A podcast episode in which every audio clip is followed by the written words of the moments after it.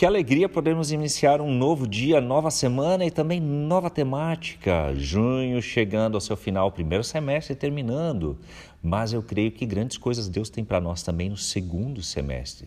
Os desafios continuam, a pandemia continua, incertezas continuam. Mas em meio a isso eu pergunto: você é feliz?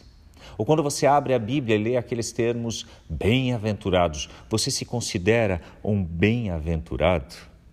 Em determinado momento, Mateus 11, Jesus vai dizer: Bem-aventurados são aqueles que não se sentem ofendidos por minha causa, que não tropeçam no nome de Jesus, que não tem em Jesus um escândalo no sentido, é só isso, ou isso é para definir tudo.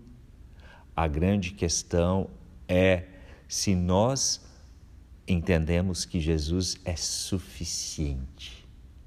Quando se falava de Jesus, por muitos relatos, testemunhos e também é, muitos ficam curiosos, João Batista envia alguns dos seus seguidores, dos seus discípulos, até Jesus para perguntar. Dá uma olhada aí, Mateus 11, versículo 3. O Senhor é aquele que haveria de vir ou devemos esperar por algum outro? A pergunta que indiretamente esse texto bíblico faz a você é: Jesus Cristo é suficiente? Nele a questão está resolvida? Ou seja, nele se cumpriu tudo o que Deus prometeu? Nele tudo se define?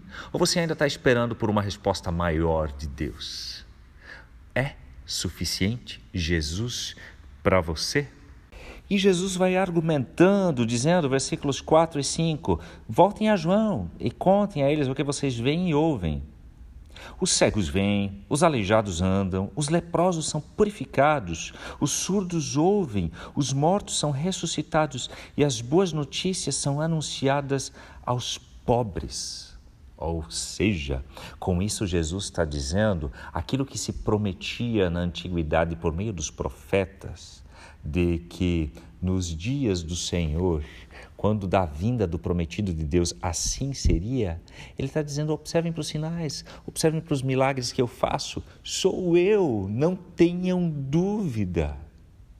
Por isso, se você olha para Jesus, para aquilo que você vivenciou com Ele, para aquilo que outros vivenciaram, e acima de tudo para aquilo que os textos bíblicos afirmam de Jesus Cristo, e você saca, você entende pelo agir do Espírito Santo que ali está a promessa de Deus cumprida e que não vai ter um alguém outro que vai ser enviado uma outra promessa cumprida a não ser a volta de Jesus. Então você é feliz. Então você é bem-aventurado, se assim você prefere o termo, ou afortunado, macários na língua grega. É isso que Jesus está dizendo.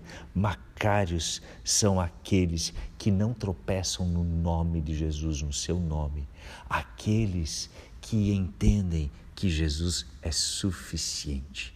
E esta felicidade, esta alegria, eu quero sinceramente resgatar com profundidade na minha vida e desejo isso para você também. Peça isso a Deus. Busque na fonte certa que Jesus e não desista da caminhada. Vamos juntos nessa semana. Me alegro que você está comigo, Hans Jürgen, com o Bruno, com o César nessa semana.